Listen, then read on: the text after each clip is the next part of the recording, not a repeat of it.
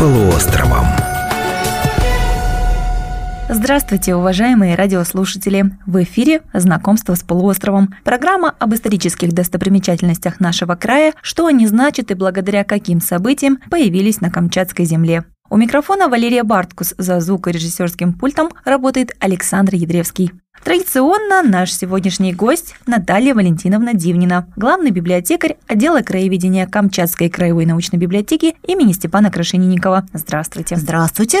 Памятник природы урочище Кутхины-Баты. Есть такое, есть на Камчатке такое удивительное место. В принципе, любой рассказ о памятнике природы на Камчатке можно начинать с этих слов. Но у нас конкретный памятник, поэтому мы скажем. Есть на Камчатке удивительное место – урочище Кутхины Баты. Ну, все слова кажутся несколько такими вот странными, может быть, немножечко непонятными. Урочище, скажем так, глубокое ущелье. Баты – это лодки коренного населения Камчатки и Тельменов, длинные долбленные лодки. А Кутха или Кутх или Куйкиннику, как называли его коряки, это по представлениям древних коряков и тельменов, а также чукчей и эскимосов, алеутов и индейцев, части индейцев Северной Америки – это божество Ворон, творец местной, камчатской и, соответственно, другой, по представлениям этих народов, земли. Итак, урочище это находится в долине Озерной реки. Не путаем с рекой Озерной. На Камчатке очень много рек с одинаковыми названиями, но эта река именно Озерная. Это территория Южно-Камчатского федерального заказника в Усть-Большерецком районе, в четырех километрах от Курильского озера. И вот представьте, выходите вы к этому месту, а там вздымаются вверх обнажения пемзовых скал, которые образованы были давным-давно водотоками, ветровой эрозией, то есть ветер дул, вода стекала, упала, и вода и ветер превратили вулканическую породу, а Пемза – это вулканическая порода, следовательно, когда-то там было очень сильное вулканическое извержение, это его отложение, превратили в удивительное подобие стоящих вертикально итальменских долбленных лодок ботов. Вид потрясающий. Скалы светлого цвета, а лес, которым заросли они вокруг и между собой,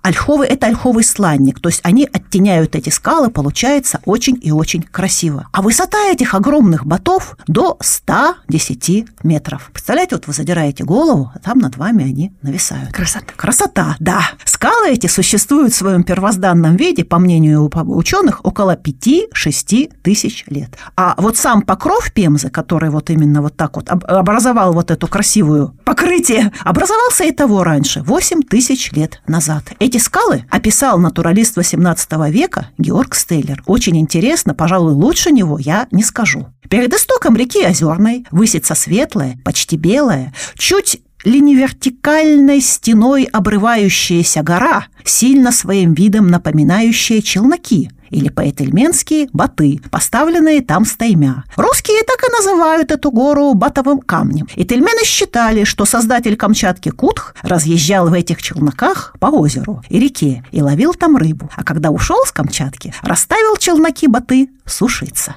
Вот так описал и Тельмены по описанию Стейлера, и, в принципе, таких мест на Камчатке много. Они это место считали священным, они его боялись, возможно, священным, возможно, боялись, но старались к нему не подходить. Вот немножечко история, может быть, не из той оперы, но тем не менее. Почему на Камчатке, например, так поздно открыли долину гейзеров? Это последнее великое географическое открытие, в 20 веке уже сделанное. Но, как объясняют ученые, итальмены боялись этого места. Они не хотели туда идти, не вели туда никого из русских. То есть а попасть туда достаточно сложно. То есть этого места как бы не существовало ни для кого. Вполне вероятно, про него знали, но абсолютно не афишировали и никого туда старались не привлечь. То есть боялись и не ходили, потому что, по мнениям этельменов, вот такие места – это жилища злых духов, гамулов. С вулканами вулканы тоже, по... этельмены не поднимались на вулканы. Этельмены не очень-то уважали горячие источники. Считали, что все это связано со злыми духами, которые мало того, что живут в вулканах и поднимают, да, поднимают страшное землетрясение и лаву пускают. Так еще что они делали по представлению Этельминов? Каждую ночь они, питаться им надо было много, они выходили из своих вулканов, вулканы – это их юрты, спускались к морю, ловили китов, причем каждый гамул был настолько огромен, что между пальцами у каждого помещалось пять китов в одной руке, пять китов в другой руке, поднимались снова в свои юрты вулканы, варили, и поэтому вулканы дымятся. Ну, опять-таки, цитируя другого ученого Степана Петровича Крашенинникова, «Этельменные на сказки такие же охотники, как и древние греки.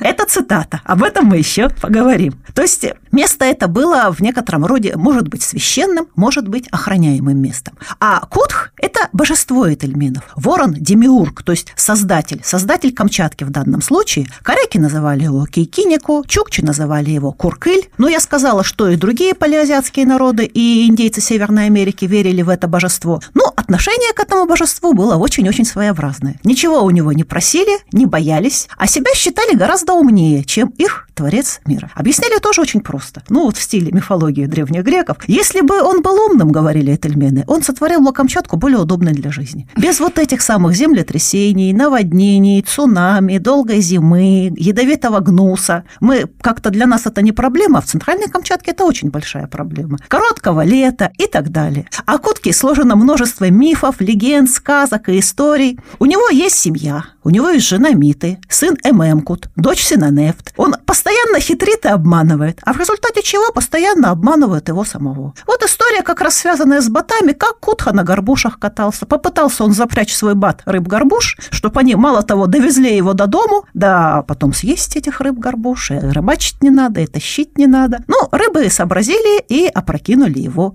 в воду. Вот как написал о нем Георгий Поротов. Ну и Кутха сумасброд. Бродит, мутит белый свет. Скоро зимушка придет, а ему и дела нет. Дров чуть-чуть, рыбешки мало, сараны совсем не стало. Беззаботный, никудышный, что ни день о нем не слышно. Так плачет жена его Миты. Ну вот, наверное, напрокудил, натворил. С ним ругаться нету сил. Все клянут его, ругаются. Он свое, знай, насмехается. И вот, наверное, устав от попреков Миты, Котха пошел ловить рыбу в Курильском озере. Наловил, отнес и поставил свои боты сушиться. Так они там и остались. Замечательная история. Замечательный миф. А, к сожалению, наша программа подошла к концу. В гостях у нас был главный библиотекарь отдела краеведения Камчатской краевой научной библиотеки имени Степана Крашенинникова Наталья Валентиновна Дивнина. Слушайте нашу программу и будьте самыми знающими. До встречи в эфире. Знакомство с полуостровом.